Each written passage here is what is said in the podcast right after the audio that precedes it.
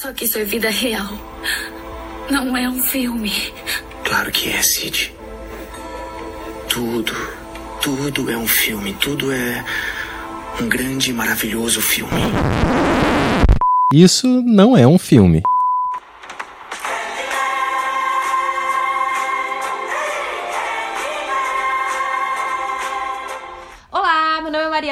Eu sou roteirista e pesquisadora. Olá, eu sou Renata Spitz, sou diretora, produtora e roteirista. E nesse mês de outubro, ele não podia ser diferente, né? Nós voltamos ao horror. Mas agora com um novo recorte, nós vamos trazer filmes dos últimos anos dirigidos por mulheres. E para começar essa conversa com o pé direito, nós escolhemos um filme super recente que vem dando o que falar, que é o Candyman de 2021, da diretora americana Nia da Costa. Exatamente. Para nos ajudar nessa conversa, a gente tem uma convidada mais que especial, a cineasta e roteirista Carissa Vieira. Dá seu oi aí, Carissa. Oi, obrigada pelo convite. É um prazer estar aqui com vocês. Obrigada a você por aceitar. Tava assim, nossa, vai ser incrível. é isso então, mas antes da gente entrar nessa conversa, vamos para nossas redes sociais. Gente, vocês podem nos encontrar no arroba não filme pode no Instagram e no Facebook. No Twitter vocês podem nos encontrar no arroba não é filme. E vocês também podem mandar e-mails pra gente no isso não é um filme pode, arroba gmail.com. Sempre tudo junto e sem acento. Isso aí, assinem nosso feed, compartilhem com os amigos e deixem reviews. Lembrando que vocês podem ouvir a gente no Spotify, no Apple Podcasts, no Google Podcasts, no Deezer, no Anchor e no Castbox. Então vamos pro programa?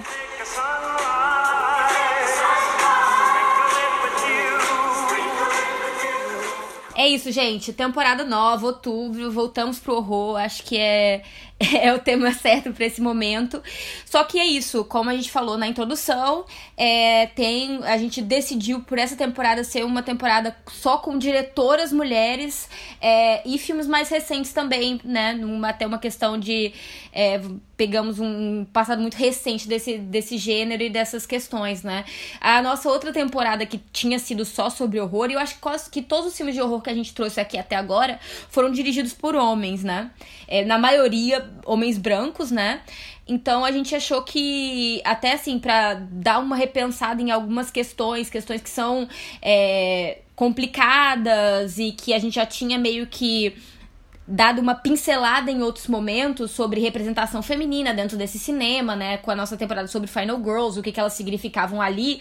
A gente traz aqui esse novo recorte para repensar essas coisas e ver o que, que essa nova abordagem, esses novos olhares e olhares mais recentes também trazem pra gente dentro dessa cinematografia, né? E aí. Por isso também a gente trouxe a Carissa, vou dar, vou ler aqui uma breve é, bio dela, né? A Carissa Vieira é cineasta e roteirista formada pela UFPE. Ela produz conteúdo sobre tropos né, é, narrativos e estereótipos, especialmente os que são voltados para negritude e questões de gênero, com foco no cinema de horror. E aí, Carissa, você tem mais alguma coisa para falar do seu trabalho? Ai, basicamente é isso mesmo. Eu, enfim, sou roteirista, é, de vez em quando dirijo umas coisas e, e produzo conteúdo para a internet, né? E muito voltado para isso, assim, recorte de gênero, falar sobre como é que as mulheres estão sendo representadas no cinema e na televisão e também mulheres negras, né? Porque é um pouquinho complicado. Não, com certeza. Não, e eu, a primeira vez que eu acho que vi é, eu acho que eu já ouvia falar da Carissa, mas a primeira vez que eu vi a Carissa de verdade foi é, numa entrevista com a Robin Coleman, né? A autora. Acho que você tava mediando, né, Carissa? Você tava na mesa, né? Eu não sei se quem tava, quem tava mediando era o Filipe. Ah, foi mas... sim, no Cine... É, é no Cine Fantasy, exatamente. Sim, eu também assisti. No Cine Fantasy. Foi a primeira vez que eu, assim, que eu vi a Carissa, assim, pessoa, né, assim. É... E ela tem um canal no YouTube, então, assim, é, eu acho que a pessoa mais do que ideal para estar tá aqui com a gente nessa conversa é, de um filme que, como eu falei também na introdução, que a gente falou também na introdução, é, tem gerado polêmicas. É, e aí acho que a gente é bom a gente discutir também, e talvez até ir a fundo no porquê dessas polêmicas e pensar direitinho sobre o que, que representa esse filme aqui agora, né? Falando um pouquinho dele, né? A sinopse. Passar, a gente hoje começa com a sinopse, depois a gente vai pra ficha técnicas. Vai ser mais pensado, vai se explicar por quê, né? Bom. Durante décadas, os conjuntos habitacionais do Cabrini Green de Chicago foram aterrorizados por uma história de fantasmas sobre um assassino sobrenatural com as mãos de gancho. Nos dias atuais, um artista começa a explorar a história macabra de Candyman, sem saber que isso iria desvendar, é, desvendar sua sanidade e desencadear uma terrível onda de violência que o coloca em rota de colisão com o destino. É uma sinopse aí que tava, tava em algum lugar do Google, achei que ela era mais completinha do que só uma, uma a logline, né? Mas é isso, né? O Candyman, passando agora a ficha técnica básica dele, né? Um filme de horror sobrenatural, 2021, dirigido pela Ania da Costa, né? Ela ficou conhecida, acho que a carreira despontou mais com o primeiro longa-metragem dela, né? O Little Woods, é, que ganhou o Nora Ephron em Tribeca, né? O prêmio Nora Ephron em Tribeca. E agora ela tá, nesse momento, dirigindo, né, a continuação da Capitã Marvel, né? The Marvels, eu acho que é o nome do filme. E escrito pelo Jordan Peele, né? O, o de Nós, Corra, Win Rose, Rosenfeld, que é um escritor e produtor que co colabora bastante com o Peele, e pela própria Nia da Costa, né? Então é a, esse roteiro, e aí isso é uma questão também, é produzida a seis mãos, né? De uma certa forma. É, mas é isso, a direção é da Nia da Costa, né? O filme estreou nos Estados Unidos dia 27 de agosto e aqui no Brasil dia 26, né? É no, no elenco principal, acho que eu nem vou ler todos esses nomes que é gente demais. Mas é, o, é, o elenco principal tem o Yahya Abdul-Mateen II, né? O que ele faz o Anthony McCoy, verso, assim, e também o Candyman, né? E aí é uma. Aquelas, já dando, já passando spoiler nos primeiros cinco minutos de programa. Mas é isso, gente. Ele é um artista visual que se torna obcecado com a lenda do Candyman, né? Tem também a. Eu não sei falar os nomes gente, a Tiona, Tiona. Paris, que faz a, a Brianna, né?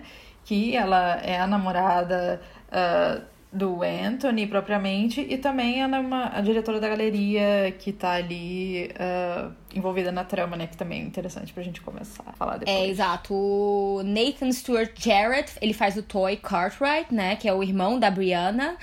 O Coleman Domingo faz o William Billy Burke, né? Que é um, é um residente de Cabrini Green que conta pra o Anthony as histórias e a lenda, né? Do, do Candyman mesmo, né? A gente tem também o, o Rodney Jones, que faz o, o Billy quando criança, né?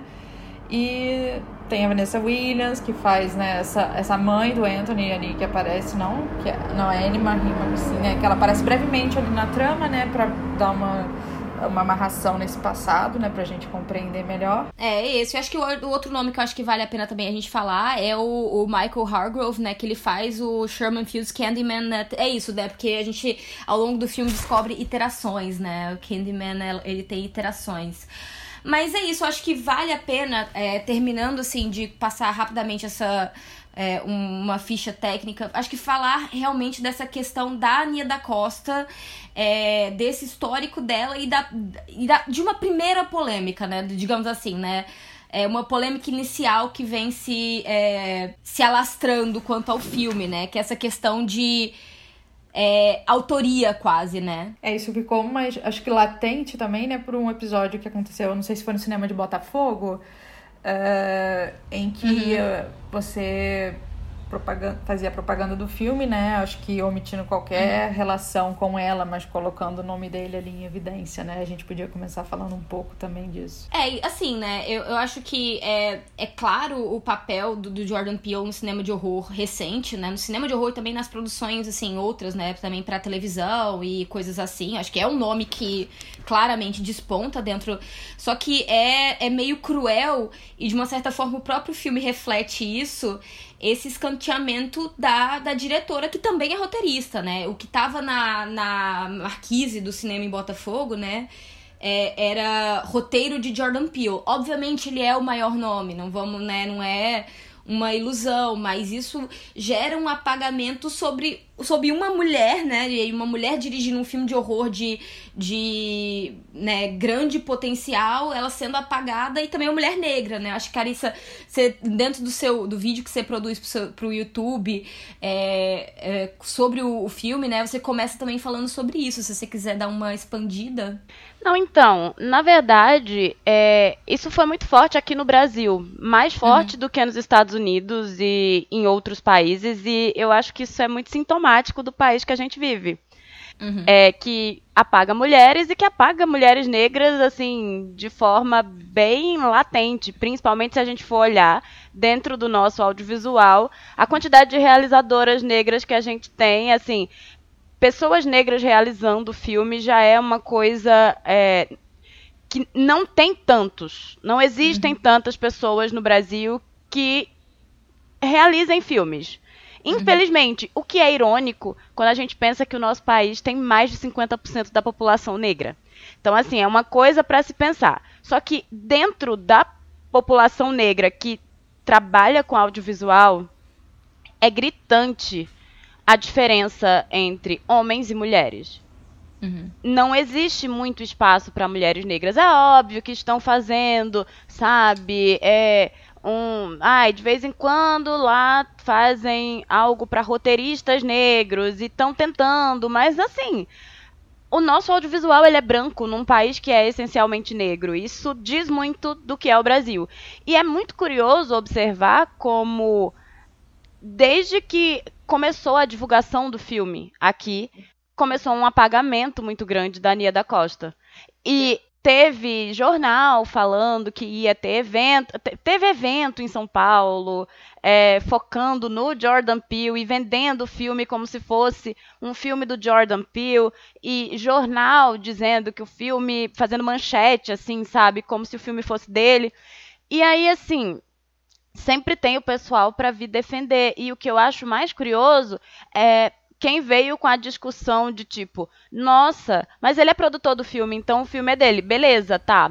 Uhum. Então, assim, eu nunca tinha visto num filme tipo La La Land da vida, sabe? Sempre filmes que são dirigidos por homens brancos, ninguém fica o tempo todo falando, nossa, mas o filme é do produtor, né? É muito uhum. curioso como existem dois pesos e duas medidas. E aí você vai assistir o filme e se você já viu Little Woods, ou se você realmente já assistiu as coisas do Jordan Peele, lê os roteiros dele, você vê claramente que não é um filme dirigido pelo Jordan Peele uhum. e que existem sim nuances dele no roteiro, mas não é essencialmente um filme dele. Tem muito características da Nia da Costa. O tom é totalmente diferente, né? Assim, ao menos para mim, o, o, a, o tom da, da, da, história, da narrativa e também a visualidade, né? Porque isso é algo muito específico, mas eu acho a visualidade aqui é, é, é não, não, me parece assim, não, não, conversa muito com o que eu, que eu entendo, né, do trabalho do Jordan Peele. Obviamente que ele pode ter outras facetas também, mas do que eu consumi, eu acho que aqui tem algo muito específico que claramente, ao menos para mim, indica essa mão é, autoral da diretora, né? E aí é isso, como você fala, o próprio roteiro talvez tenha um ou outro elemento, e isso escreveram juntos, né? E aí isso sim, digamos, é uma, é uma autoria dividida, mas eu acho que me parece ter pouco do que é, é marca do Jordan Peele, né? Marcas claras do Jordan Peele. E aí isso também me indica que talvez tenham mais marcas claras da Mia da Costa, né? Sim, sim. Eu acho que até a Carissa fala muito sobre isso no filme dela, no filme não, no vídeo. É, quando a gente vai discutir né, esse olhar da Nia da Costa, né, que traz agora um outro ângulo sobre esses corpos que estão ali, que, né, e sobre a questão da monstruosidade né, que, que existe dentro do cinema de horror, né? Como que isso é muito uhum. forte no filme e é, pelo olhar dela, né? Isso é um resultado da diretora, né? Que tá ali fazendo as suas escolhas. É, e toda a visualidade também tem uma marca ali uh, que a gente sente em termos de autoria e que não está relacionada com ele, né? É algo que você comenta também sobre a visualidade, essa questão cosmopolita, que é muito interessante, a gente pode discutir é, isso depois. Mas eu acho é bom a gente pensar também nessa, nesse novo olhar né, que se estabelece dentro desse filme, né? É um outro olhar sobre esses corpos, né? Um filme uh, que, como que eu vou dizer, é, é de uma mulher negra olhando também para, sabe, para outros negros, sabe? Então acho que isso traz uma diferença muito grande pro filme, pra marca do filme. É, e, e o que eu acho, assim, mais, digamos assim, é, irônico é realmente isso. É esse. É, é, colocar. E eu acho que o filme fala sobre isso. E aí eu acho que quando a gente falar melhor sobre o filme, sobre os personagens e a relação específica entre os personagens e a protagonista feminina, a, a, é, a né? é, aqui é que, de uma certa forma, essa, esse discurso brasileiro sobre a autoria do filme é meio que reflete coisas que estão no filme sendo criticadas, né? E eu acho isso Sim. cruel e irônico, né? Sim, é. Pra mim, é, é, pra mim é muito cruel e muito irônico. E não dá pra gente não parar para analisar como o nosso país funciona com relação a isso. E é bizarro pensar que tem gente que abre a boca para dizer que o Brasil, mas nossa, a gente não é um país racista, não. É por isso que morreu tanto negro no, no último ano, né? Por é, causa de, de questões policiais e tal. Mas eu acho que é muito interessante observar também como a própria crítica brasileira, sabe, está se posicionando com relação ao filme. E é gritante a diferença da crítica brasileira para a crítica americana. Que, querendo uhum. ou não, a gente pode reclamar da crítica americana bastante, eu reclamo, mas assim, ela é mais diversa do que a nossa. Ah, e isso é surreal, entendeu? Pensar que num país como o nosso, que naturalmente é mais diverso do que os Estados Unidos, porque os Estados Unidos além dos negros serem uma minoria social, eles são uma minoria em número. No uhum. Brasil não é assim, mas no nosso país, o audiovisual e quem trabalha com audiovisual em geral é branco. E ainda assim é um meio. Somos três mulheres aqui que mexem com audiovisual, mas é irônico pensar que também é um meio ainda muito masculino. Sim, com certeza. E até isso que você falou é muito importante, né? Porque é quem está produzindo, quem está pensando e quem está na crítica, né? Formando, né? Esse né, senso crítico sobre as coisas, né? Então, todo tipo de... Uh, eu acho que relação com o audiovisual é realmente muito, muito é, masculina e branca, sabe? Com certeza. E eu ainda não tive acesso às críticas é, no Brasil, né? Mas, enfim... É, isso para mim é um fato um pouco surpreendente, que, que pelo menos assim, é um lugar onde a gente espera que vai ter um. É. Eu não, eu não acho tão surpreendente, não. E pessoas que eu vi falando. Eu não fui atrás de ler algumas críticas que eu sabia que eu ia me irritar. Acho que a única crítica que eu li foi a da Tati Regis, né? Que já foi aqui. Ah, sim, a dela eu li, sim. É, foi a da Tati Regis, que eu, eu, tava, eu já tava até conversando com ela no privado sobre isso, né? Quando eu assisti. É, porque eu tenho questões algumas com o filme, mas assim, de longe o que tava se dizendo, eu fiquei assim, gente, vocês estão de brincadeira comigo, porque vocês assistem um monte de merda e vocês falam bem, e aí vocês estão falando, assim, um filme que é claramente bem realizado, sabe? Assim, no mínimo você pode dizer que ele é muito bem realizado, ele é fechadinho. Eu, eu acho que tem, eu tenho algumas questões, eu queria até rever ele para poder até pensar, porque eu acho que ele tem camadas que eu não consigo acessar de primeira vez, e talvez alguns afastamentos que eu tenha seja isso. Mas eu fico assim, gente, vocês estão de brincadeira comigo. Vocês estão brincando, que não tem condição de vocês tá, estarem indo nesse caminho. Mas é isso, assim. E, e, eu acho que vale, assim, a gente colocar na cabeça, e aí até a gente passando para o próximo ponto aqui da pauta.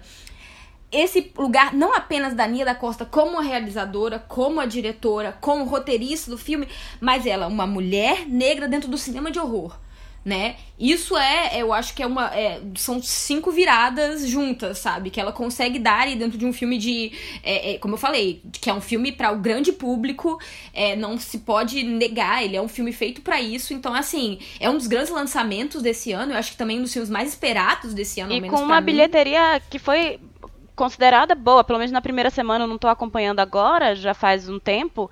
Uhum. É, mas ele teve uma bilheteria que foi assim, nossa, um filme de horror. É, e assim, querendo ou não, foi dirigido por uma mulher numa época que tá difícil o cinema ainda, porque é a volta, né, das pessoas ao cinema. E uhum. assim, tava, pelo menos no início, muito bem, assim. Não sei como está agora. Também não sei nem quanto tempo ele ficou no cinema, porque aqui no Brasil ele não ficou muito tempo.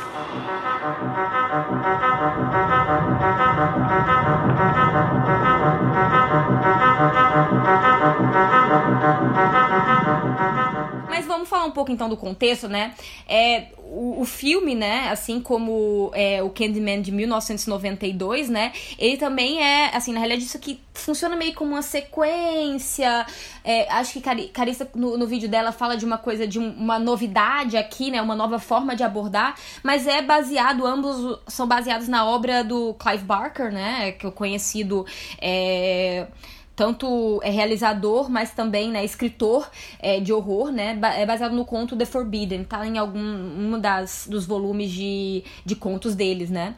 Agora, uma coisa que eu acho interessante, e aí que não tem, e pelo que eu entendi, o próprio o conto do, do Clive Barker, ele, né, não tem nada desse desse tem meio que a base, né, da história, né?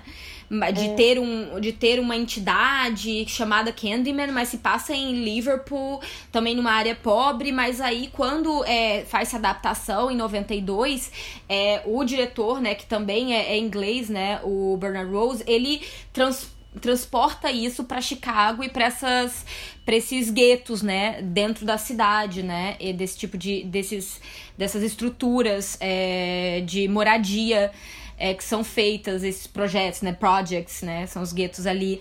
É, ele, e ele que transporta isso, né? Ele faz essa transposição e chama é, o Tony Todd, né, para o papel do Candyman, e pelo que eu entendi, é o Tony Todd que criou esse meio que um, um passado pro personagem, né, ele que ajudou a compor isso, né, esse passado da criação do do, do passado do Candyman, né? Que ele é passado no filme rapidamente, né? No, de 92. É, mas eu, eu acho interessante primeiro apontar, porque eu acho que vem um pouco relacionado com história real que acontece, não é em Cabrini Green, né? Que é, uma, que é realmente um projeto que existe ali em, em Chicago, mas é no. Acho que é o ABLA, é, ABLA, acho que é uma coisa assim, que é um outro, uma outra comunidade igual que acontece em 87, eu acho, o caso de é, o assassinato de uma, de uma senhora negra é, de 50 e poucos anos e que ela vi e aí até o filme, né, o primeiro filme ele faz essa ele, ele faz menção a esse caso, né? É, e Ruth Ann, acho que é Ruth Ann McCoy, é, na vida real, é, e ela ela liga pra polícia, né? Liga pra, pra polícia dizendo assim: olha, tem gente entrando pela, pela minha pela parede do, do, de, do, do banheiro, né? Pela coisa do banheiro. Eles não acreditam nela, é, ninguém acredita nela. Depois os vizinhos começam a ligar dizendo: olha, tem alguma coisa, escutou barulho. A polícia vem, não entra na casa e dois dias depois encontram o corpo dela assassinado com quatro tiros. Isso se perde diversas pistas sobre o assassinato.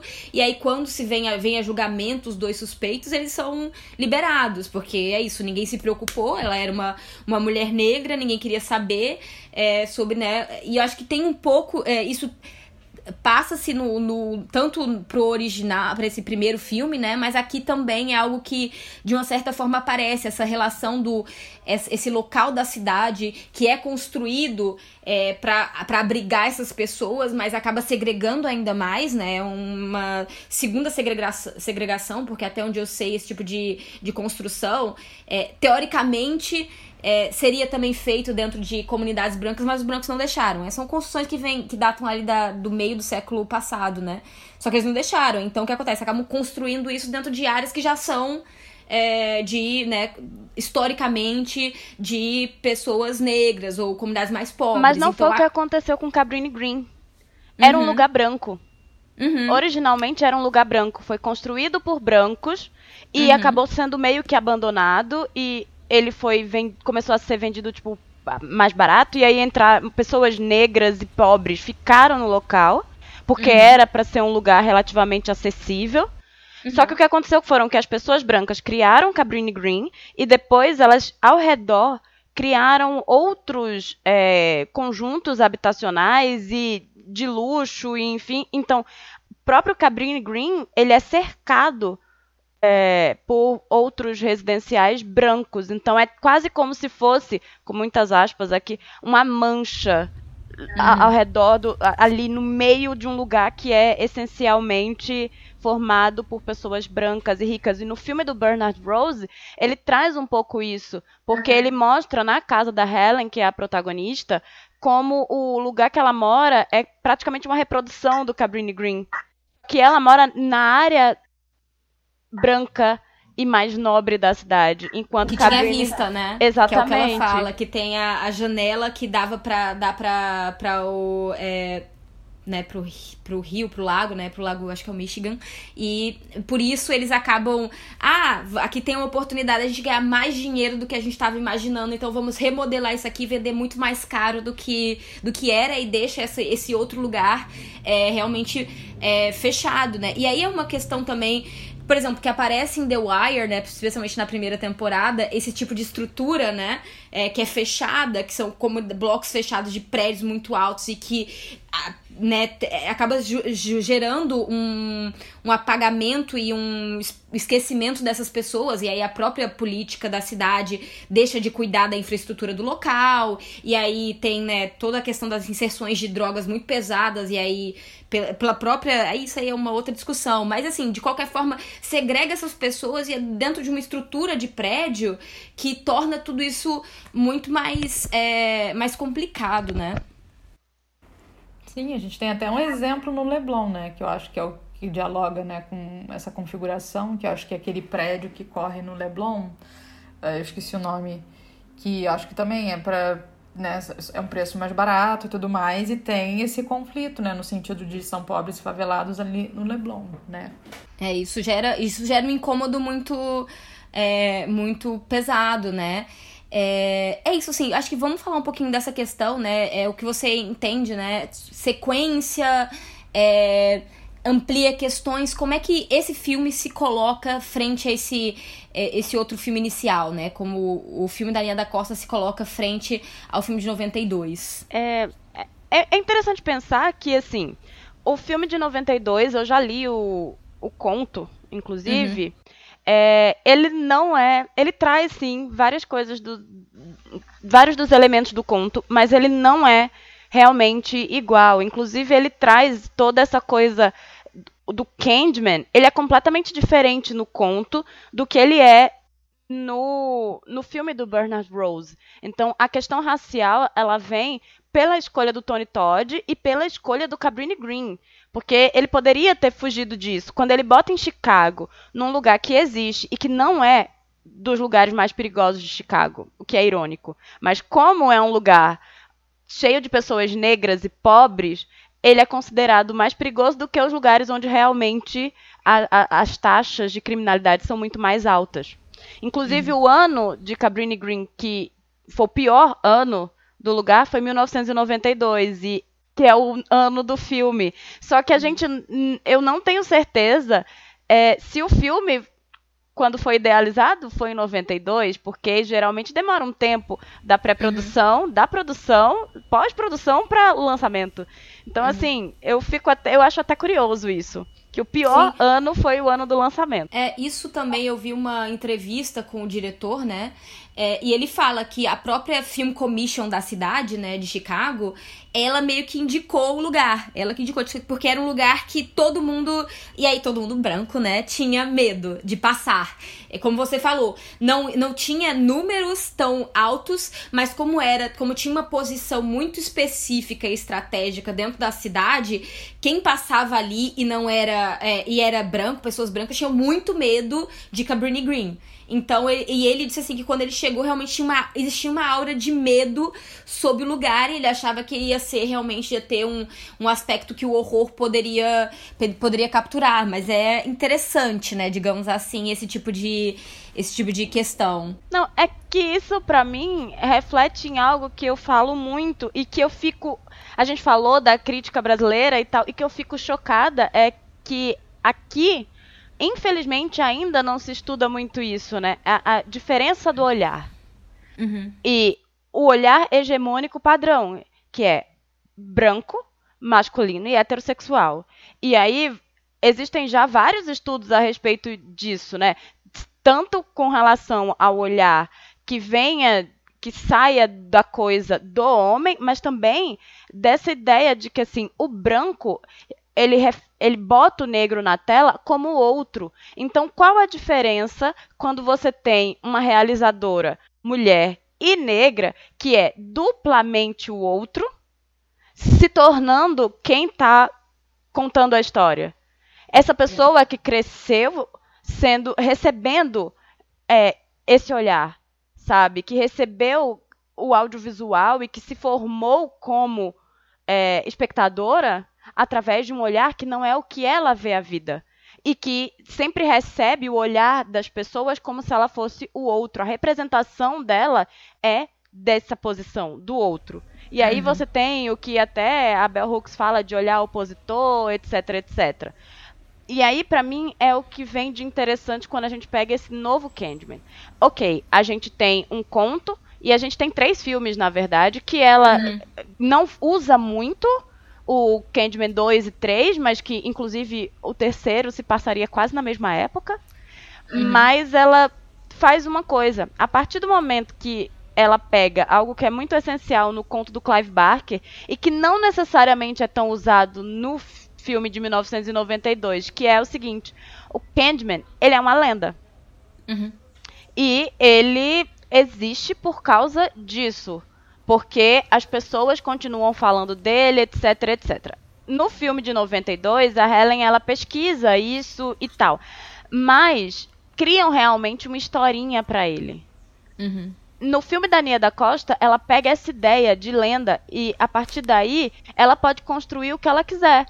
E é uhum. é por isso que ela não nega nenhum dos filmes, na verdade, porque a essência do conto tá na lenda. E quem conta um conto aumenta um ponto. Então você não tem necessariamente, se é uma lenda, algo que seja firmado, fincado na pedra. Então, ela pode pegar a ideia, assim, do Daniel Robitaille, que está lá no, no, primeiro filme, nos, que é, a gente a, sabe mais ou menos por alto quem uhum. é esse homem no primeiro filme, né, no de 92, mas aí no segundo é quando se dá um nome para ele uhum. e tal. Mas ela pega isso e amplia e traz outras possibilidades de se é uma lenda, não precisa necessariamente ser só aquela história. E eu sei que isso incomoda muitos fãs, mas na verdade está na base do conto do Clive Barker. Então, por mais que seja uma sequência, porque é visivelmente é, existe um quê de continuação a partir do momento que ela traz personagens que existem no primeiro filme, mas ela não fica presa nisso. E eu acho, inclusive, que é, ela faz algo que pode desagradar fãs? Pode, mas que na verdade transforma o filme muito dela. Sabe, uhum. num filme dela, que é não ficar o tempo todo usando uma música que é muito característica. A trilha sonora do filme é toda a composição, né, de, musical do filme é muito característica do Candyman de 92, ter cortado a cena da Helen aparecendo uhum. e usar o Tony Todd num momento muito específico. Uhum. É um filme novo. De, se afastem disso. Tem sim seus momentos de, de fanservice, mas são muito pontuais. Makes you think about what can make someone just snap like that. Helen I was out here looking for Candyman. You ask me, I say she found him. What's Candyman? Isso eu acho muito interessante, eu acho que vale a gente trazer aqui, é, relembrando o momento em que eu te conheci, né, com, é, com essa palestra da, e essa, essa mesa, né, com a, com a doutora Robin, né, e ela tem um livro é, que é essencial, é, se chama Horror Noir, né? Que é exatamente sobre essa questão de representação e a presença também de pessoas negras dentro do cinema de horror, né?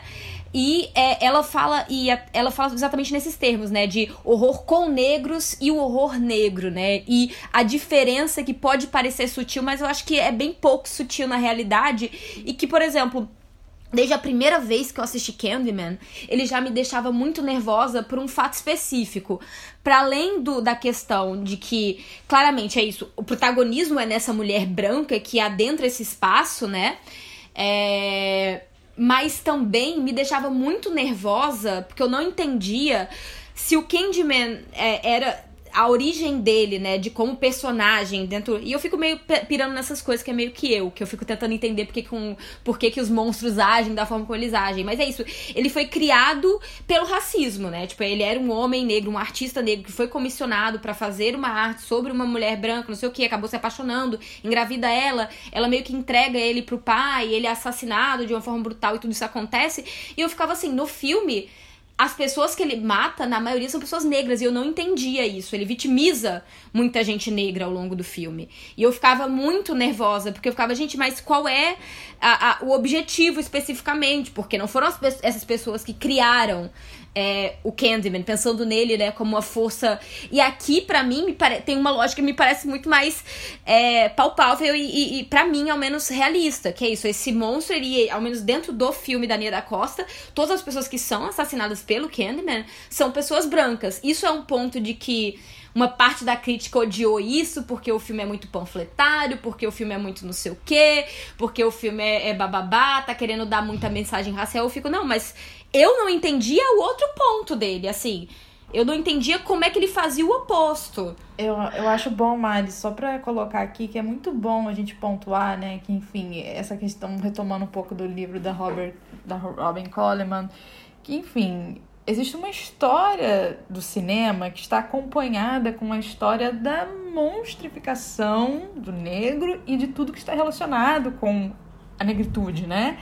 E eu, gente, eu fico muito chocada. Eu não li ainda as críticas no Brasil de disso ter sido colocado como panfletário, porque você tem uma história aí relacionada com a história do cinema em que é criado esse monstro, é, é associado, igual você falou, ah, eles olharam aquela comunidade, isso lembra filme de horror, ou seja, pobre preto me lembra o gênero do horror. Ou, é, é isso é muito chocante, né? Enfim, é. como se constrói isso. E, e, eu acho que a Robin, no, no, livro, ela fala muito essa questão, né? Primeiro, o negro é simplesmente apagado desse cinema, para além do cinema né, mainstream como um todo, mas também do cinema de horror. Depois ele aparece como sempre. É, personagens, amigos que morrem, né? Tipo assim, tem esse, esse tropo uhum. também. E aí, para além, né, do, do cinema do, do Black Exploitation ali, que, né, que tem um protagonismo sim, mas também tem suas complicações ao longo depois, né? Quando é, entra na mão de só produtores brancos, né? Mas tem essa coisa, e aí eu acho que a Carissa pode falar um pouco melhor sobre ser um filme com pessoas negras, né? É, ou versus um filme de horror negro, que fale realmente sobre isso. É, é, é tão curioso, sabe? Porque para mim é tão claro ver as duas coisas e, e olhar, assistir o Candyman de 92 e ver, nossa, definitivamente esse filme é dirigido por um homem branco. Uhum. É, e olhar pro Candyman de agora e, inclusive, perceber, definitivamente é dirigido por uma mulher negra, porque seria um outro olhar se fosse pelo Jordan Peele, por exemplo. E eu não tô aqui para dizer, ai, não gosto do Jordan Peele. Eu adoro o Jordan Peele. Uhum. Mas, se a gente for parar para observar, quem tem falado, com exceção do Barry Jenkins, tá? Mas, em geral, quem tem falado sobre masculinidade negra no cinema são mulheres negras. Uhum. Não homens. Porque questões de masculinidade afetam diretamente mulheres, então ela é, faz diferença trabalhar essas questões. E o filme ele traz essas nuances também. Não é algo tão panfletário, digamos assim, mas está lá. E eu acho curioso que falem de do filme ser panfletário, porque assim, vem de novo para a questão do olhar, é você estar tão acostumado a ver filmes que te colocam em posição de poder que quando você deixa de estar nessa posição, você se incomoda e não consegue, inclusive, nem ter o afastamento suficiente para dizer assim, não é, não é para eu ser protagonista nesse momento. Porque tudo bem para essas pessoas ver negros massacrados na tela todo santo dia. E honestamente, assim, para quê? Ai, não, porque vai ensinar pessoas brancas. Primeiro, a gente não existe para estar tá ensinando pessoas brancas. O racismo é um problema que existe por causa de pessoas brancas. Não o contrário, não foram os negros que criaram o racismo. Ne não só os negros, né, mas qualquer pessoa não branca. Então, assim, por favor, sabe? E segundo, assim, além da gente não ter que viver ensinando pessoas brancas, são as, as pessoas brancas, elas deviam fazer o dever de casa e começar a entender que o mundo pode dizer para você que você é o protagonista, mas você não é o protagonista universal, sempre. E, assim, o filme faz muita questão de não colocar branco, o branco como protagonista. Que é o uhum. oposto do filme de 92. O Candyman, ele só aparece depois de 30 minutos de filme. É 40. Eu fui dar uma é? olhada a primeira vez que a gente vê ele, é 40 minutos. Eu fico, quê? O quê? Que, que, que é isso, gente? Vocês estão de brincadeira comigo? E o nome do filme é o nome dele, entendeu? É. revolta. Nossa, eu fiquei revoltadíssima, porque eu fui. É isso, eu fui rever, tipo assim, gente, eu lembrava eu queria ver, ver esse filme, né? Pra, pra, pra conseguir capturar um, um pouco, né? É, e também rever ele pós ter visto, né, o, o, o Candyman da Nia da Costa, para poder também até pensar nessa questão de universo. E é isso, porque eu acho que de forma alguma ela, ela nega, ela simplesmente expande o universo e torna o universo mais rico de possibilidades. E aí e eu acho que ela dá camadas, que eu acho que é uma coisa do horror. Não que o horror de. Não que, que o Candyman de 92 não fosse, não usasse, acho que ele usa sim uma parte do potencial do horror de questionar certas coisas, mas ele nunca vai tão a fundo. Pelas escolhas de protagonismo dele, de como as pessoas negras são representadas no filme, como elas chegam, qual o tipo de personagem, o que acontece com os personagens, é um filme que trata o horror, é, fala sobre o horror da experiência negra nos Estados Unidos, fala. Mas eu acho que ele não vai a fundo como ele poderia ir dentro dessas questões por essas escolhas de quem é que tá protagonizando, como ele escolhe, qual é o olhar para a história. Além dele reforçar, e olha, eu gosto muito do Candyman de 1992, mas ele reforça alguns estereótipos negros, tipo o do homem negro abusador, porque existe sim toda uma camada sexual ali no relacionamento do Candyman com a Ellen e no quanto ele invade o corpo dela. Existe, Sim. inclusive, uma cena de beijo que tem um subtexto total de abuso. Então, Sim. assim, historicamente, o homem negro, ele é considerado, sabe? E o cinema tem muito peso nesse, nesse olhar, né, em como o homem negro, ele é considerado é, estuprador, abusador. E aí você tem um filme de 1992 que coloca o vilão Sim, ali. E, e, e, e, e eu acho que talvez seja quase pior porque é isso, porque a origem do Candyman é ele sendo acusado errone é, falsamente de ter abusado de uma mulher branca, e aí vem aqui e ele volta em 92 abusando. É, ele de fato se tornou o que a mentira branca tinha criado ele, né? É, a, como lenda. E eu fico assim, gente, isso é, isso é cruel. Assim, isso é, isso é no mínimo cruel. Ele ter se tornado realmente, né, é essa relação que ele tem com a Ellen, o que ele faz e ali, e a forma como ele. É, toda, também tem toda uma questão do olhar e como a câmera é, gravita ao redor dos dois quando eles estão em cena juntos, que tem um teor sexual muito grande. Então, isso é isso é, é, é, é, pesado, sabe? É isso, assim, não é um filme. Não é um filme ruim de jeito nenhum, o, o Candyman de 92, mas eu acho que se você para pra analisar na, na, nas, nos meandros é, discursivos dele, tem muita coisa ali complicada. E complicada é o mínimo que eu posso dizer sobre. Sim. Não, é só é, que você perguntou, falou das diferenças, né? Do, do. Um é um filme de terror com brancos. É isso, é um filme que tem o de 92, o protagonismo é da mulher branca que tá ali se valendo da cultura negra para fazer a tese dela, assim, porque ela tá se apropriando inclusive de uma cultura que não é dela. E o outro, você tem ali não só um protagonismo completamente negro, porque não é só o Anthony, o personagem, mas é, é, o Anthony, é a Brianna, é o relacionamento deles dois, é o relacionamento deles com as pessoas brancas que circundam eles e o quanto eles, inclusive, questionam essas pessoas como a crítica de arte e o quanto o Anthony diz como ela não entende é, a, gente, a gentrificação e não entende a arte dele, ou como a Brianna tem um cara ali que trabalha com ela e que é branco e que ela tá sempre sendo oprimida por esse homem branco. Então, assim, o olhar não é focado nas pessoas brancas, e sim nas experiências negras dentro de um mundo que tem pessoas brancas, obviamente, mas é onde na, no universo desse filme eles não são centro. Então, assim, tudo na experiência do A Lenda de Candyman é voltado para um para o olhar negro, para as pessoas negras e para a experiência negra no mundo, né? Sim, uhum. e que eu acho mais é, genial é a escolha, essa, esse, esse lugar da galeria de arte, né? Que é, uhum. é um espaço ali de curadorias, de um curador branco, de, né, de poder branco. E isso reflete muito também essa história, né, da cultura negra dentro das artes, sempre uh, sendo validada depois que, né, branco vai lá e fala, não, jazz é legal, samba é legal, bora. Porque ela é sempre historicamente uhum. oprimida, né? Uh, o meu. Né, vocês são. Né, aqui eu tô só mediando porque vocês são estudiosas em horror, mas no meu caso, que eu estudo as religiões de matriz africana, é a mesma coisa, né?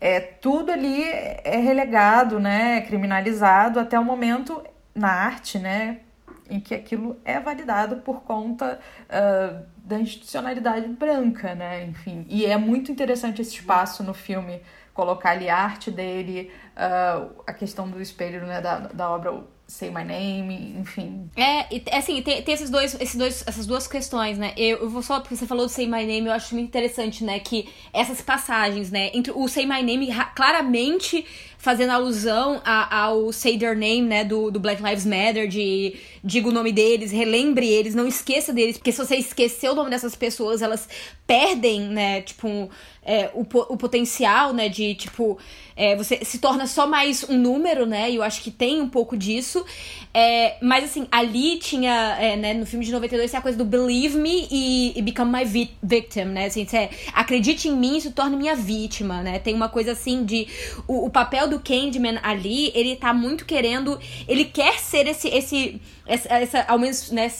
O que ele diz é que ele quer ser essa grande lenda. É, tem esses, esses espaços, né, entre isso. Acho que a gente vale a gente entrar realmente assim, no filme. Eu acho que a gente já falou bastante do filme, mas acho que entrar assim direitinho nesses personagens é, nessas relações e, e, de todas as formas como é, o, o que é realmente é, colocado dentro aqui do Candyman pela, pela Nia da Costa, né?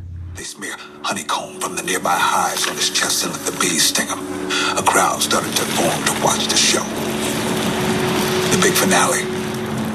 They set him on fire. And he finally dies. Story like that, a pain like that, lasts forever. That's Candyman. Eu acho que o primeiro ponto, né, essa questão é esse quase duplo protagonismo, né? Eu acho que claramente o protagonista é o Anthony, né? Especialmente com esse passado dele, um passado né, traumático, né? E aí mais um passado traumático dentro dessa história de Candyman, né? E aí um Candyman quase como uma, uma metáfora dos traumas, né? Da, da vivência negra ali. Mas é, essa relação. E a Brianna também, né? Eu acho que a Brianna ela tem um papel muito específico.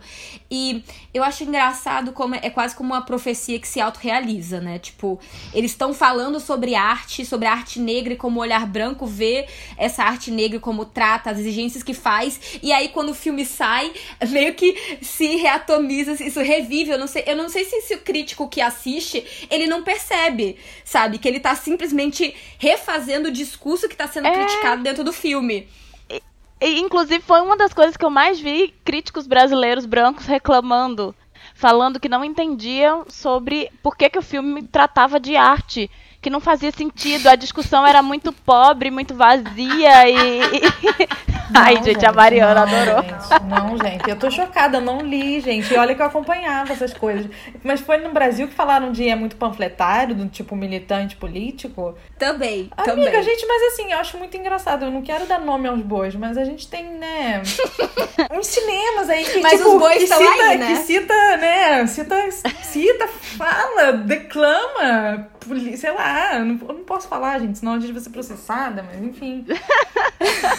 mas falem, mas e, é não é político, entende? E, e, não é, esse não. É, e não era é pra inventivo. ser político, teoricamente? É inventivo. Não é uma reclamação de que o cinema, que o cinema americano, o cinema não sei o quê, não é político o suficiente, que a gente é tudo artista, que o cinema não sei o quê. E aí quando vem uma coisa, ele se nega a ler porque não é o que ele queria saber. Ele não é o que ele queria ouvir. E aí, aí eu acho ótimo também, né, o fato de que a, a, a, discussão é rasa. Tipo, e tu é crítico de arte, é, crítico de arte para além de cinema, para tu saber essa discussão. Agora tu é, é, é, é, incrível, né? Como, como crítico branco e aí via de regra homem também, ele não tem o mínimo simancol para entender que ele tem também um ponto de vista extremamente limitado e que mesmo história da arte ele pode se acreditar um grande visionário, mas ele você tá realmente dizendo que, tá, que tu acha que, que a galera que tava ali envolvida, eles não fizeram pesquisa para poder né? colocar aquilo ali. Tirou, tirou do cu, que nem tu tira tuas coisas. Gente, sabe? É, tem que. Eu não sei se as pessoas não se. Não tem eu, olha, nenhum. sabe, pra mim, no fim das contas, isso, essa galera, são as adolescentes no espelho, gente. É, pra mim é um de. É, no fim das contas. É, eles quem não são chamaria o nome do Cademan? Aí aparecem as adolescentes brancas. Eu acho É, essa parte gente. tão sensacional Ah, não sei. Ali eu falei, gente, é um. meio- Ainda tem um slasher ali no filme no meio, sabe? Sim. Não, eu adoro que a única personagem, né, que, tipo, tem uma personagem de cor, né? Eu acho que ela é uma, uma, uma Que tá mulher asiática que tá ali. Ah, não, mas que fica não, um- a Ah, é que porque no grupo de meninas, quando elas começam, vazada. tem uma menina asi- tem uma menina asiática no meio. E ela, ela, ela Sai vazada. sai daqui, eu não vou fazer isso, não. Aham. Só quem fica é as brancas ali. Fiquem brancas aí, Claro. vocês. É claramente, sabe? Eu acho que é isso, assim. Eu acho que você não. é, se recusar a olhar a mensagem do filme e aceitar é, que existe alguma coisa ali que tá, assim, bem. é, muito bem. é, concatenada, é, é, é assim. É o erro seu como crítico. Porque você não tá fazendo o seu papel e você tá parado em si. Não que não seja isso sempre, né? Acho que a gente sempre fica parado na gente quando a gente vai fazer crítica das coisas. Mas eu acho que aqui é, é, é especialmente engraçado ver isso acontecer. É, uma má vontade intelectual um pouco. Também achei, Gil. eu tô chocada. aí Eu quero nem ver esse texto. Não, e- mas é isso assim, o, o, o filme aí, vamos passando assim para os personagens falando um pouco. Essa relação eu acho muito interessante da, da Brianna, a relação dela é, com é, o Anthony, também essa questão de ela ser a pessoa que, que tem esse, esse, esse lugar, né? Ela tá fazendo o meio de campo, ela que vende, ela que tem a questão da galeria de arte, né? ela trabalha numa galeria de arte. E essa relação dela com o artista, né? Com o artista e o homem negro como artista. E ela tendo que também, para além da, da relação profissional, ter que redobrar a relação como uma relação também é, pessoal e emocional, né? Que é, é o trabalho emocional que a mulher, e eu acho que especialmente a mulher negra, acaba sendo obrigada a fazer pra esse homem que ela também tá ali perto, né? Acho que o filme come- conversa muito bem sobre isso e a articulação da relação dos dois, como ela a, a é, comissionando essa arte, fazendo essa. é, sendo vendendo arte, não sei o quê, e ele como o realizador da arte, eu acho que é uma forma de articular essas questões de gênero, especificamente dentro da, da, da comunidade negra, muito potente. Eu também acho. E inclusive essa coisa de que ela tá, pelo menos nesse momento, sendo a maior provedora da dupla. Uhum. E claramente tem, tem uma questão ali, né? É, tem uma questão de orgulho é, pessoal e de, de um orgulho meio ferido, que é, que é, e como você falou, né, é, Carissa, a questão de que diretoras negras e mulheres negras são as pessoas que acabam conversando mais, falando mais sobre essa masculinidade negra também, né? E essas, esses meandros de uma masculinidade também que é, é, é vitimizada e tem suas questões, mas também acaba é, tendo uma relação meio tóxica com a mulher dentro desse espaço, né? Sim, porque quando a gente pensa em, em pirâmide social, é quem tá. A mulher negra é quem tá ali embaixo. E ela é sempre a cuidadora. E aí, o que que acontece quando você é uma mulher bem-sucedida?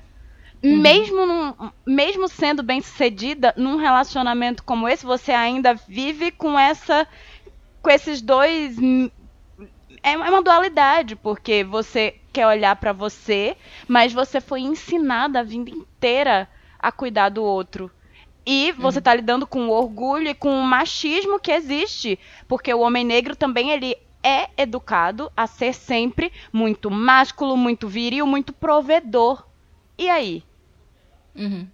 E eu acho bonito, eu acho que assim, eu acho que uma coisa que ninguém pode negar, que eu acho que uma- tem uma beleza poética muito grande no filme de como ele trata isso, é dessa questão mesmo de, de, de, de levar uma. é, de levar essa questão, que é uma questão muito palpável, de uma forma. é, com, com, uma, é, com cuidado, sabe, ao, ao falar sobre isso e refletir sobre essa relação, sobre as questões da relação, sobre o que acaba infligindo na relação com como duas pessoas que se amam, né, que tem uma, uma relação de amor, mas que tá também é uma relação, é um certo embate que vem, né, que é, mas é é um reflexo também do, do próprio racismo, né? É mais um reflexo do racismo. Os problemas dessa relação são apenas mais um passo da, da- do cruel reflexo disso, né?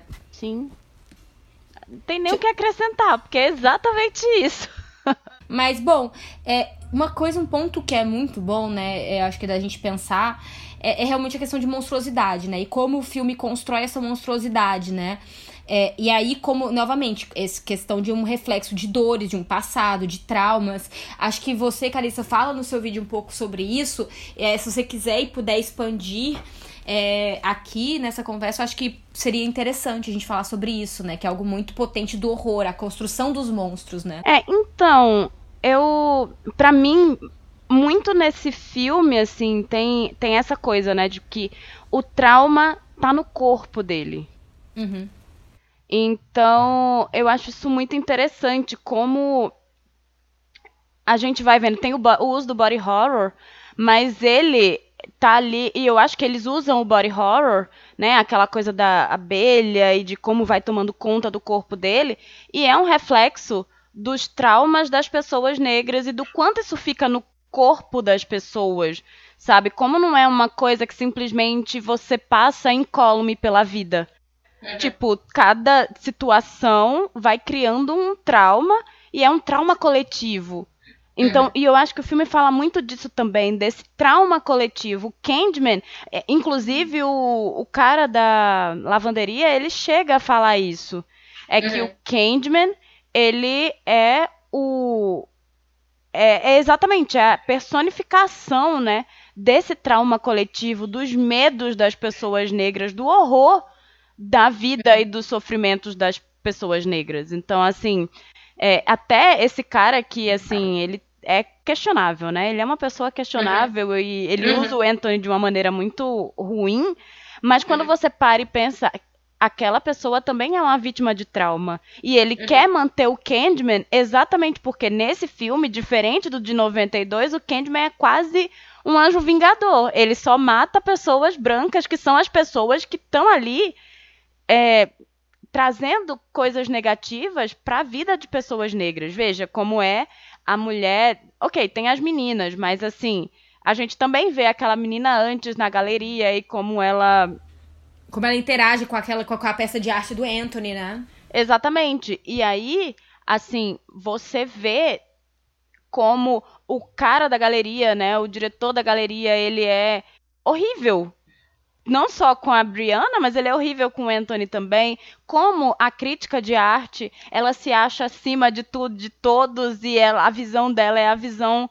É, a grande visão de arte do mundo, mas ela não consegue entender a obra de arte que o Anthony cria, e ela, por causa disso, assim, tanto faz para ela se aquilo vai prejudicar ou não a carreira, porque ela é a, a grande detentora do conhecimento.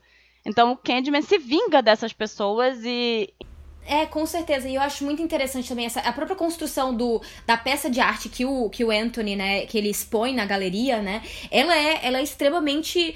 É, é uma metáfora incrível, né? De você tá olhando, quando você olha dentro do espelho, que você, quem você vê espelhado é você, mas dentro, por trás daquela, da, daquele espelho, tá o quê? Tá os traumas desse, desses homens, tá os traumas que essas pessoas passaram, tá o linchamento, tá tudo aquilo. Então, isso é uma certa forma, né? Se a gente até for pensar, tipo, crítica de arte, que eu não sou sou, mas do pouco que eu entendo, você tá colocando é, o observador, o observador da arte, essa pessoa que é, de alguma forma coloca, mercantiliza essas obras, também dentro desse, desse esquema de, é, de também, de mais uma vez também é, vitimizar, tá? Ele também tá implicado dentro desse círculo. Ele pode achar que ele não tá implicado, ele pode achar que não, mas a imagem que se reflete ali é dele, só que por dentro, por trás, estão os traumas dessa comunidade, né?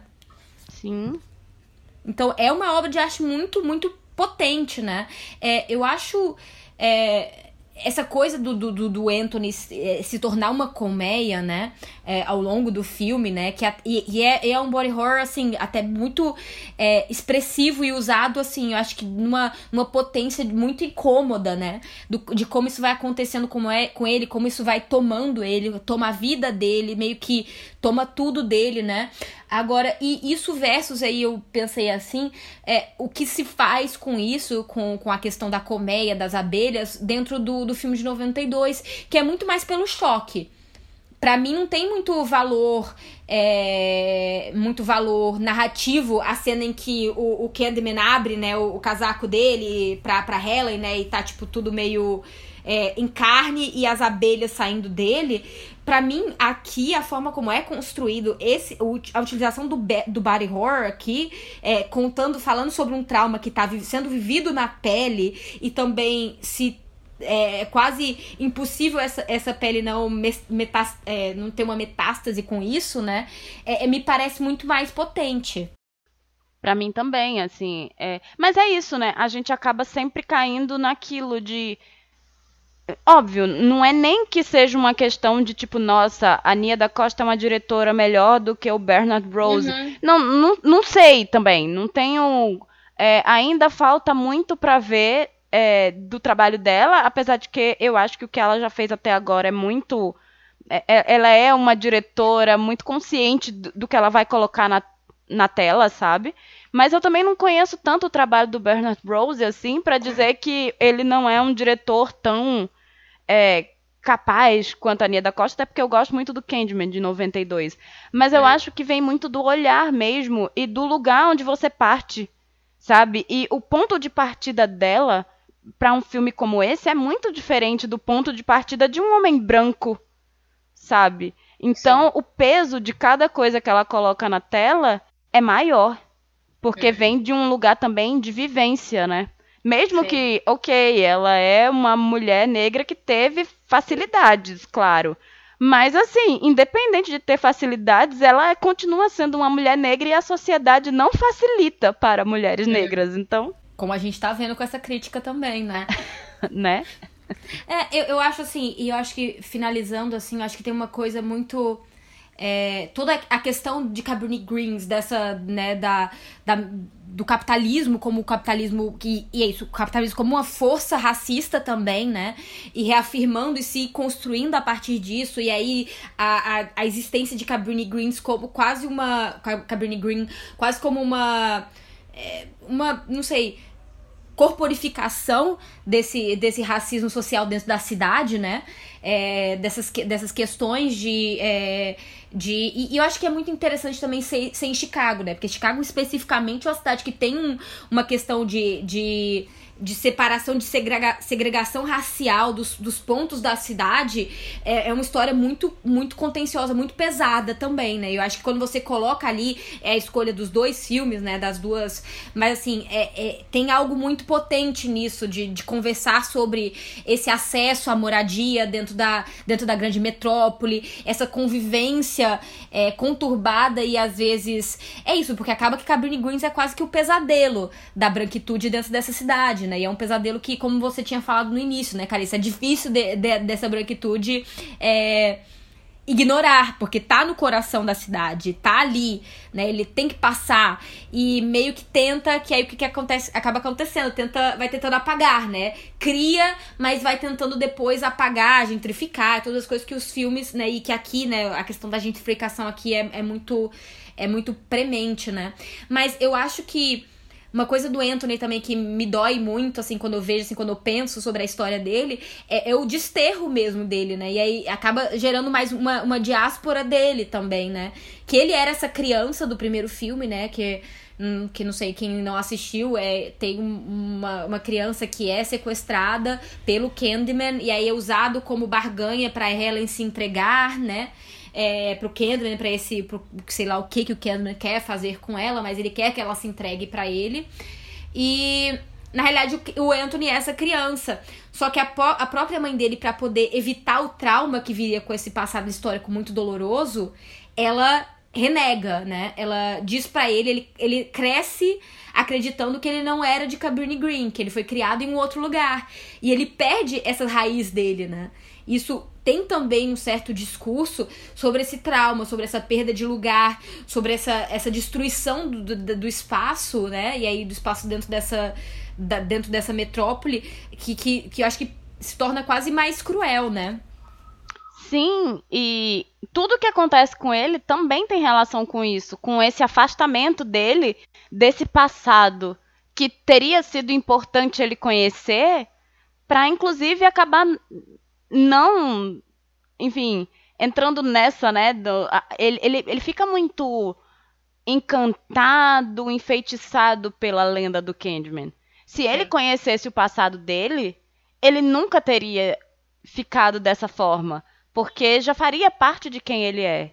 E ao mesmo tempo também tem muito essa coisa, né? A mãe, a mãe, mais uma vez, uma mulher, né? Uma mulher negra tentando livrar o filho de um certo, de um certo trauma, só que ele acaba sendo é, quase sugado, né? Pelas, é, quase uma questão meio de, de destino, trágica de acabar voltando para esse, pra esse lugar do, do, do, trauma que cria ele, né?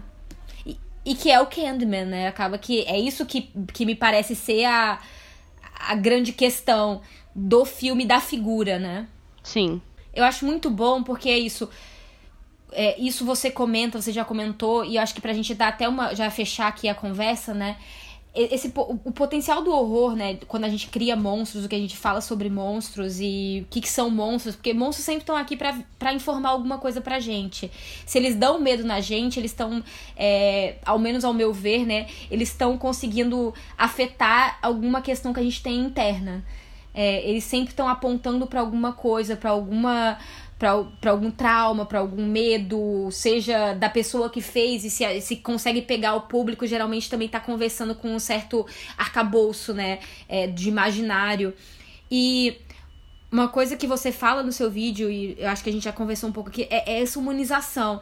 O que faltava no Candyman ali, nesse outro, nesse, nesse é, filme de 92, é criar ele como uma pessoa. Né? Apenas se fala brevemente de um passado traumático mas não se explica como é que se chega a esse ponto, né? O, o ponto de querer ser a, a, a vingança, de querer ser esse anjo vingativo, de querer. Mas aqui, essa construção é, que ele ganha. É, que humaniza muito e que a gente consegue, eu acho que torna mais palpável a forma como, como esses traumas atingem a gente, a gente acaba se transformando também. Eu acho que é, que é de todo mundo, mas claramente quando se tem é, traumas maiores, isso acaba gerando também na gente, cria também nas pessoas colmeias, né? Cria esse, esse trauma no corpo, na mente, em tudo, né? E eu acho que humanizar o Candyman é essencial, para mim, ao menos. para mim também, até porque é muito curioso pensar como é fácil humanizar monstros brancos. Uhum. Como Ted Bundy, por exemplo. É, a gente olha assim, em geral, até e é isso, pensar no Ted Bundy é interessante porque é um monstro da vida real. E uhum. olha como ele é romantizado dentro da nossa cultura. Uhum. Mesmo ele tendo feito aquele monte de atrocidades, tem gente fazendo filme pra, pra dizer que ele era um cara legal, com muitas aspas, sabe? Uhum. Tipo, não faz sentido. E é impressionante como é fácil humanizar monstros brancos. Mas veja como, em geral, é, se cria monstruosidade em pessoas negras até quando não existe. Óbvio, a gente também, como ser humano, é, a gente tem pequenas monstruosidades. Eu acho que isso é importante pensar. A gente tenta é, se afastar muito dessa ideia de que não existe monstruosidade é, em todo mundo, mas existe. A gente não é só o bem. A gente tem esses dois lados e existe quem desenvolve mais uma coisa ou outra, e enfim, né, grandes discussões a respeito disso. E existem também grandes discussões a respeito da monstruosidade dentro do cinema, né?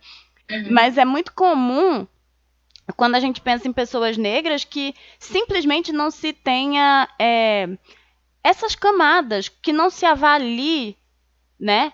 Como existem camadas que levam pessoas a determinadas ações. E aí você uhum. tem o Candyman e ok, dão um passado muito breve para ele no primeiro filme, mas em momento algum a gente tem de fato o contato com o Daniel, o Daniel, uhum. e que na verdade foi criado através de massacre branco. Uhum.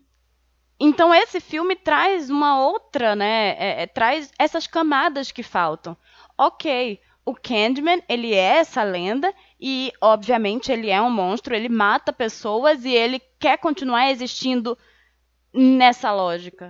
Mas alguém já parou para pensar como foi que o Candyman foi criado? Vem de um lugar de massacre, de dor, de muita violência. E aí a gente pode até entrar na coisa de que violência gera violência. Sim. Se ele foi criado através disso, é a única linguagem que ele sabe usar. Exatamente. É, é a linguagem dele, né? Eu, eu acho que é isso, assim. É, eu acho que eu, é, é complicado porque ao mesmo tempo se, se exige, e, é, e é, é, isso, é, é, cruel também com ela, né? Com a Aninha da Costa, digo eu, assim. É, porque eu acho que tem muita expectativa frente ao que ela ia criar. Então o filme chega sem poder ser ele por ele, né? Já chega com uma, uma torrente de, de expectativas enorme, né? Uma, então, de uma certa forma, ela, ela acaba tendo que responder muitas coisas em um só filme. E sendo obrigada por isso, por, pela crítica que vai vir. Ela, eu acho que ela, ela, ela especula sobre a crítica dentro do, do, do, roteiro fílmico. E é o que, que, se, que, se, que acontece. As expectativas são maiores, ela tem que trabalhar mais, ela tem que entregar algo. É, e é isso, acho que se eu, se eu posso dizer que talvez o filme sofra de alguma coisa, assim, de. Eu acho que ele sofre de expectativas. Eu acho que são expectativas inumanas, inclusive, assim, é, é, é, humanamente impossível você conseguir responder a tudo que se pede. É, e eu acho que é, é por isso que eu acho tão interessante quando ela quebra determinadas coisas e não dá ao público o que ele quer, uhum. sabe? Porque ao invés, eu acho que seria pior se ela fizesse o filme completamente para suprir uma expectativa do público, porque ela nunca vai conseguir isso. Sim. Então é muito mais seguro e é muito melhor para ela como criadora, para ela ou para qualquer outra, né? Fazer algo que OK, seja honesto com o material original, mas ainda seja meu, sabe, como criadora. Porque viver em função de um público principalmente sendo uma mulher negra fazendo um filme que é tipo uma sequência de um outro filme que tem sua parcela de fãs, sempre vai ser cruel, sempre vai ser injusto. Então é melhor você seguir mais os seus instintos e o que você quer criar como artista do que tentar preencher uma expectativa, porque você nunca vai conseguir. Sim, com, com certeza. certeza. Carissa, eu queria te agradecer. Acho que a gente tem aqui para te agradecer muito a sua presença. É, eu acho que assim, acho que o episódio vai ficar um pouco maior do que o normal, mas acho que são todas não sei, acho que nada dessa discussão aqui foi. É, é cortável, acho que tá tudo muito. Tem muita coisa. Eu acho que a gente podia passar mais duas horas conversando sobre o filme, indo em outros meandros, eu acho que a gente conseguiria também. Então eu queria te agradecer muito por ter vindo. Eu que agradeço Sim, pelo convite. De verdade, vocês são ótimas e eu que agradeço pelo convite. Desculpa a tagarelice, é porque realmente Não, o filme. bem-vinda. Não, é. E aí, Carissa, eu queria também pedir para você deixar aí para as pessoas, né? A gente não tem lá um público muito grande, mas deixa para eles é, sua, seus projetos, como te seguir, onde você, onde são, onde estão os conteúdos que você cria, né? É, então, eu crio conteúdo. Eu tenho um canal no YouTube onde eu falo muito sobre é, estereótipos e tropos narrativos né, dentro do audiovisual como um todo. E é muito voltado para o cinema de horror, né? Falo muito sobre mulheres e negros dentro do cinema de horror, com a ênfase é maior, né, no, no gênero.